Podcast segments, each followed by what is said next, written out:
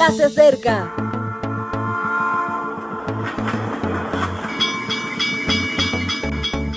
Partimos ya.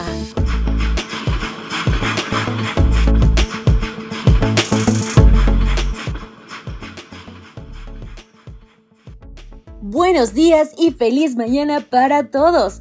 El 11 de mayo ya está aquí y con él llegan muchas bendiciones y un nuevo mensaje de reflexión para todos nuestros amigos y amigas, donde quiera que nos acompañen.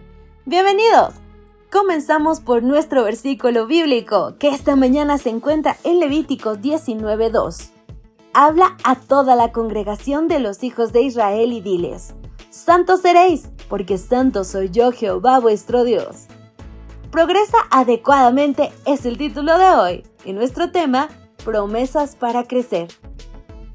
Se piensa que un santo es alguien que no tiene nada que ver con la realidad, ya sea porque se considere que es un ser que no está en la tierra o se encuentra en el más allá o porque está en la tierra pero como si no estuviera. Se considera más allá. A la luz de la Biblia, un santo es una persona especial gracias a otra persona, y no que procura tener la actitud adecuada para parecerse cada día más a esa persona.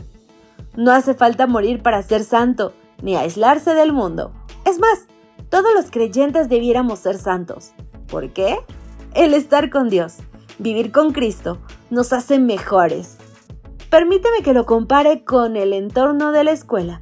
En el cristianismo todo el mundo tiene una matrícula gratis, una beca que le cubre todo, un maestro excepcional y la posibilidad de alcanzar muchas y muy buenas competencias. ¿Qué se necesita? Interés.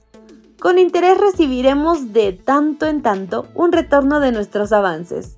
A veces la nota nos sugerirá que debemos intentarlo de nuevo. No hay problema. Si tienes interés tendrás todas las oportunidades que necesites. Lo mejor es cuando lees en tu nota progresa adecuadamente, porque quiere decir que vas por buen camino. Dios, además, nos ha colocado unos indicadores para hacer nuestras autoevaluaciones. Dice en Miqueas 6:8, ¿Y qué es lo que demanda el Señor de ti sino solo practicar la justicia, amar la misericordia y andar humildemente con tu Dios? Fíjate en que no dice ser justo, algo imposible para nosotros, ni ser misericordioso, ni ser humilde. Propone que practiquemos la justicia. No hay nada mejor que unas prácticas para saber si sabes o no, si tienes las competencias o no te aclaras. La justicia es el cada día en la nueva tierra y por esa razón debemos conocer el tema perfectamente. El segundo indicador es si nos gusta de verdad querer a los demás. Misericordia en el original también significa amor o sea, ¿amas el amor? El amor es el principio que rige el universo y es un conocimiento básico que debes interiorizar. Tercero, tener una conducta de humildad. El egoísmo y el orgullo formaron parte del desastre en el que vivimos. Reconocer a Dios como soberano y Señor de mi vida es volver al origen, al mundo sin pecado.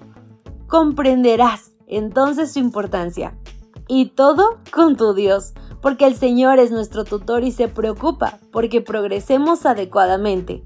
Y lo haremos junto a Él. Lo ha prometido. Mi querido amigo, progresar adecuadamente solamente se trata de interés. ¿Y a ti te interesa amar a Dios? ¿Recibir sus promesas? ¿Caminar hacia la patria celestial? Entonces solo queda avanzar. Dios te bendiga. Gracias por acompañarnos. Te recordamos que nos encontramos en redes sociales.